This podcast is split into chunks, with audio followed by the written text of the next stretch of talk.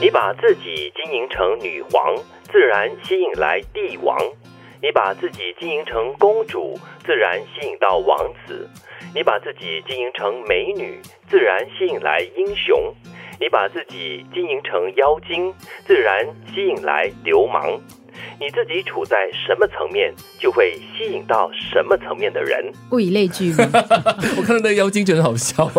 四个字就把它概括的。是吸引的是流氓哈、是是，真是啊！刚才就提到了物以类聚嘛，对就好像你的脸，你是呈现一个什么样的表情，对方就会回应你啊，对对给回你同样的一个表情。是是是，但是我觉得第一句或者是第二句哈，感觉啦，并不是那么绝对的。你把自己经营成女皇或者是公主的话，就会有公主病啊，或者是女皇病啊，你未必吸引的来就是所谓的帝王或者王子，你会讨人厌啊，可能。不过以这整段话的这个说法，我我觉得还蛮认同的，哦就是在现代的社会当中，比如说你你希望可以就是在所谓的上流社会、嗯可以站稳住脚的话你大概就必须要玩一些。既定的游戏规则，嗯比如说用餐好了，我们用餐大概就不会很在意说啊哪个叉要怎么样用啊顺序什么的。但是你在那样的氛围当中，你你你要进入那个阶层的话呢，你大概就要熟知每一个东西。嗯你就要走那个规则。我我感觉是这样子，就是如果你想要在某一个状态当中，比如你要当空姐，你要进入哪一个行业，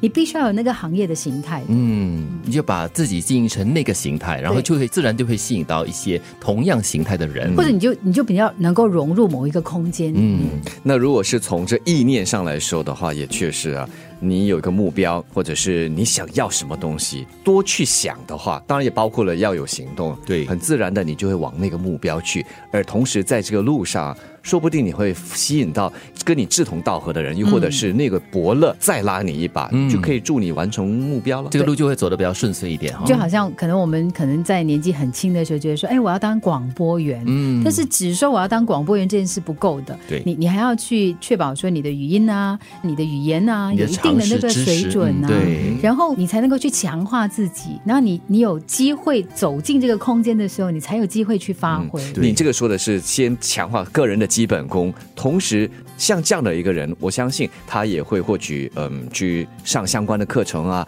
认识这个领域的人啊，给自己制造机会嘛，嗯打开这个人脉，那么就会帮他完成梦想。这就是一种经营吧，对不对？所有的经营都一定要付出一定的努力跟嗯这个心血。对，就好像你看，现在很多时候你看到那个广告商，他为什么会找某个人代言？啊，是因为这个人的形象刚好就是这样子的，你把自己经营成这个样子。我知道有一些有一些这个模特儿啊，他们是很努力的去照顾自己的头发的，他们的头发呢就是全身上下照顾的最好的，他们会定期可能每个礼拜就要去为他们的头发做护理呀、嗯而且那个护理是。很讲究的护理，我曾经在理发院碰过一个，然后后来那个理发师就告诉我，因为他的头发是拿来拍广告的，哦，所以像这些人的话呢，他自然走在街上，比如说有一个广告商或者一个品牌的人，他看到哦，这个人可能他没有刻意想要做这件事情，但是所谓的星探就会发现，啊，我希望我的努力也是会被被看到啦。就是生发水的广告商是不是会来找我呢？